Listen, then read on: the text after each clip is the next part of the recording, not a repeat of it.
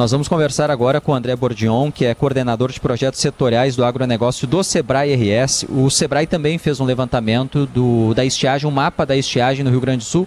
O Sebrae que já vem trabalhando com os produtores, tentando mitigar, diminuir os prejuízos em função da falta de chuva. André, bom dia. Bom dia, Stout. Bom dia, Giane. Bom, é um prazer estar aqui conversando um pouquinho, trazendo um pouco do que a gente uh, trabalhou no campo aí, trabalhou com os produtores rurais, para a gente entender um pouco esse cenário que eles estavam vivendo. Né? Pensando sim no modelo de negócio, é um pouquinho diferente dessas projeções de, de, de colheita e tal, projeção que, que, que, são feitas baseadas no como que está realmente o, o, tanto as, as culturas produzindo, né?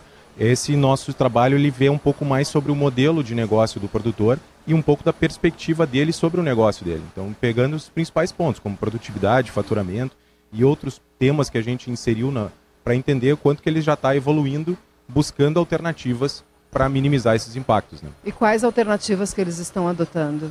Então, a gente já fez, já replicou essa, essa pesquisa que a gente fez no ano passado. A gente iniciou essa pesquisa no, no ano anterior na safra 21-22, porque realmente era uma frustração muito grande de safra. Então a gente buscou estar ao lado desse produtor para entender o que, que a gente poderia estar tá contribuindo, nós como Sebrae, no agronegócio, o que, que a gente poderia estar tá contribuindo, qual é a alternativa. Porque a alternativa técnica, na, nessa época do ano, já é quase que difícil de conseguir fazer alguma mudança. Mas tem alternativas de gestão. Primeiro, entender o quanto que ele está trabalhando a questão financeira da propriedade, porque a gente sabe que uma frustração de safra pode causar até a, a propriedade quebrar. Então a gente está trabalha essas questões financeiras para entender assim, bom, vamos trabalhar como é que a gente vai projetar a próxima safra, que seria essa safra que a gente está vivendo. Mas o que é a questão financeira? Assim, vocês chegam e ajudam o produtor a identificar quanto que ele gastou, quanto que ele não vai receber porque teve prejuízo, como é que ele lida com as dívidas, é isso? Justo. A gente trabalha com ele, todo, primeiro entender qual o grau de endividamento da propriedade, o que, que ele estava, se ele, se ele pegou dinheiro no banco, se ele não pegou dinheiro no banco, como que vai fazer para ajudar ele a pensar nas alternativas financeiras para melhor lidar com uma frustração de safra e projetar a próxima safra. Porque tu já começar numa safra com, com dificuldades, então tu já tem que projetar a próxima safra, de como tu vai trabalhar, baseado num histórico de frustração. Então por isso que a gente trabalhou ano passado essa pesquisa e replicou esse ano, porque novamente estamos sendo atingidos pelo, pelo efeito do Laninha. Então a gente, de novo, por mais que existiam perspectivas de melhora lá na primavera, daí depois isso aí passou mais para o início do, do ano, onde a gente teria umas melhoras, isso não veio, não aconteceu. Então a gente mais uma vez tem uma frustração, então replicamos essa pesquisa para a gente ver o que, que mudou do cenário passado para para esse cenário desse ano. A gente sabe hoje que o Brasil tem uma agricultura empresarial, tem grandes empresas que estão no campo. Agora o pequeno produtor também precisa se transformar. O, o Sebrae, até para a gente diferenciar o que o Sebrae faz em relação à, Emater, que faz a assistência técnica lá na, na lavoura, no plantio. É, vocês trabalham com o pequeno produtor para essa parte de gestão. Poderia dar algum exemplo de, de uma mudança, às vezes talvez simples, que o produtor pequeno lá não estava percebendo e que um, um especialista do Sebrae foi lá, deu como indicação e deu resultado?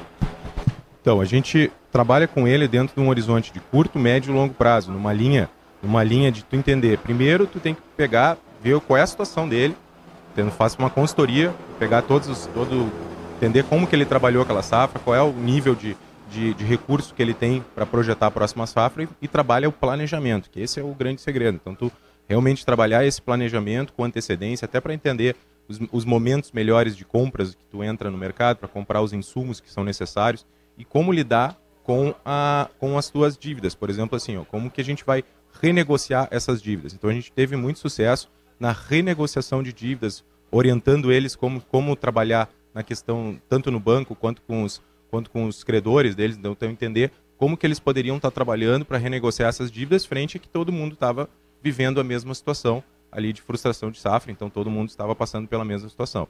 Então isso é um dos pontos.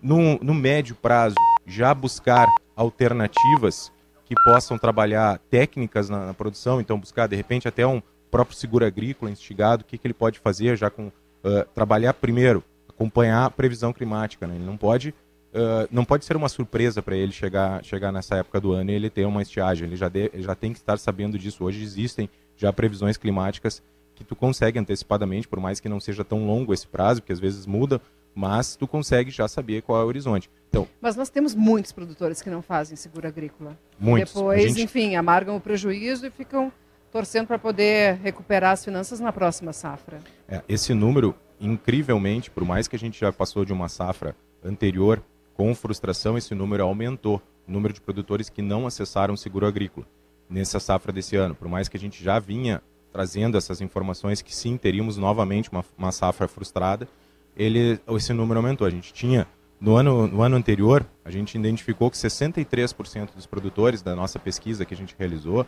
que era um horizonte de quase 500 produtores, e esse ano 520 produtores que responderam essa nossa pesquisa, então 63% não acessaram o seguro agrícola. E nesta safra agora, esse número aumentou.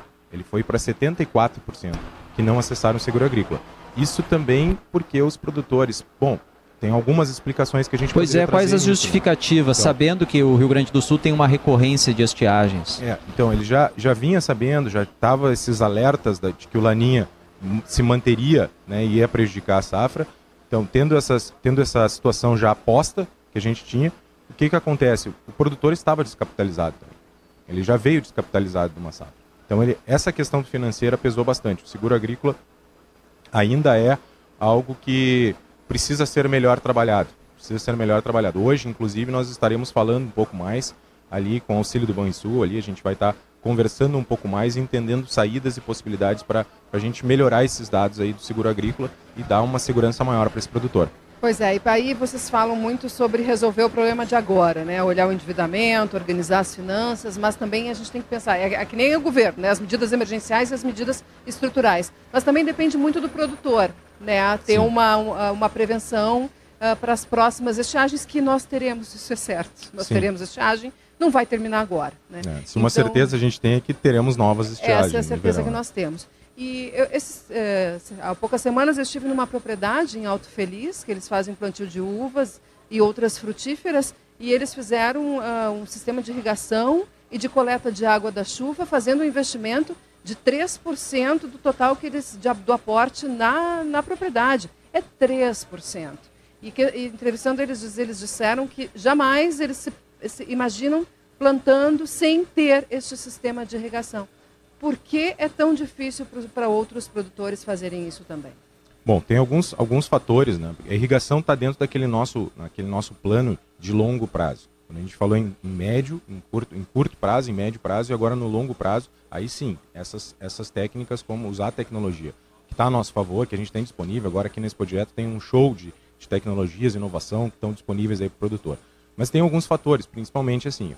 Primeiro, uh, tem as questões ambientais, que isso é sim uma restrição, então está sendo trabalhado, já tem uma, uma flexibilização grande para o entendimento da necessidade de trabalhar a irrigação nas, nas, propriedades, nas pequenas propriedades. Então isso vem evoluindo, a Secretaria mas, da Agricultura... Mas no caso de reserva de água da chuva, mas no caso de propriedades menores, tu consegue fazer isso por cisternas também, né? Então nem precisaria desse, dessas autorizações ambientais que estão em tramitação. Isso, inclusive captação da água da chuva é um fator que, que também surpreendeu, porque a gente vinha do horizonte de 15% das propriedades na, na, pesquisa do ano passado faziam a captação da água da chuva e para esse ano, nessa safra, a gente diminuiu esse número para 10% das propriedades que responderam à nossa pesquisa. Então ele, ele acabou uh, diminuindo um pouco, que surpreendeu, porque a tendência era aumentar a captação de água da chuva, trabalhar a irrigação e outros fatores. O que um ponto favorável é que o manejo do solo de forma conservacionista, com plantio direto e outras técnicas que são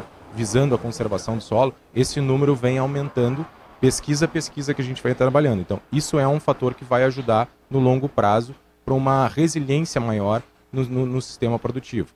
Então, esse é um dos pontos. Mas a, a, irrigação realmente tem alguns fatores, principalmente é financeiro. Acho que um dos principais pontos de que não evolui a irrigação é pela questão do custo de investimento inicial que precisa, voltamos naquela nossa parte da gestão um planejamento para que o produtor enxergue que é possível ele pagar esse investimento e quando que ele vai ter o retorno, o tempo de retorno. Então é preciso trabalhar essa gestão para dar maior segurança para ele fazer esse investimento. A gente tem que liberar o André que tem compromisso em seguida. Como o produtor procura o Sebrae para ter esse tipo de assistência, eh, esse trabalho na gestão da propriedade rural? Maravilha, nós temos uma grande capilaridade aqui no estado, né? então existe Sebrae em todos os atuação aqui no Rio Grande do Sul, em todos os municípios. A gente tem claro, as, as regionais nas principais cidades aí do, do interior que estão ali, mas a gente tem principalmente pelo nosso meio digital. Então hoje entrar no, no site www.sebrae.com.br, entrar no nosso site, no nosso portal e nos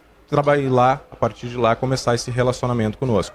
Então a gente hoje está se posicionando muito nessa linha digital para auxiliar o maior número de produtores. Inclusive temos muita coisa também para beneficiar, desde artigos e conteúdos para ele também entender um pouco mais desses cenários, como alguns cursos que ele pode estar tá acessando de forma digital. Então esse é o melhor, momento, melhor modelo aí para estar com a gente. André Bordion, coordenador de projetos setoriais do agronegócio do Sebrae RS, uma boa feira para vocês. Muito obrigado.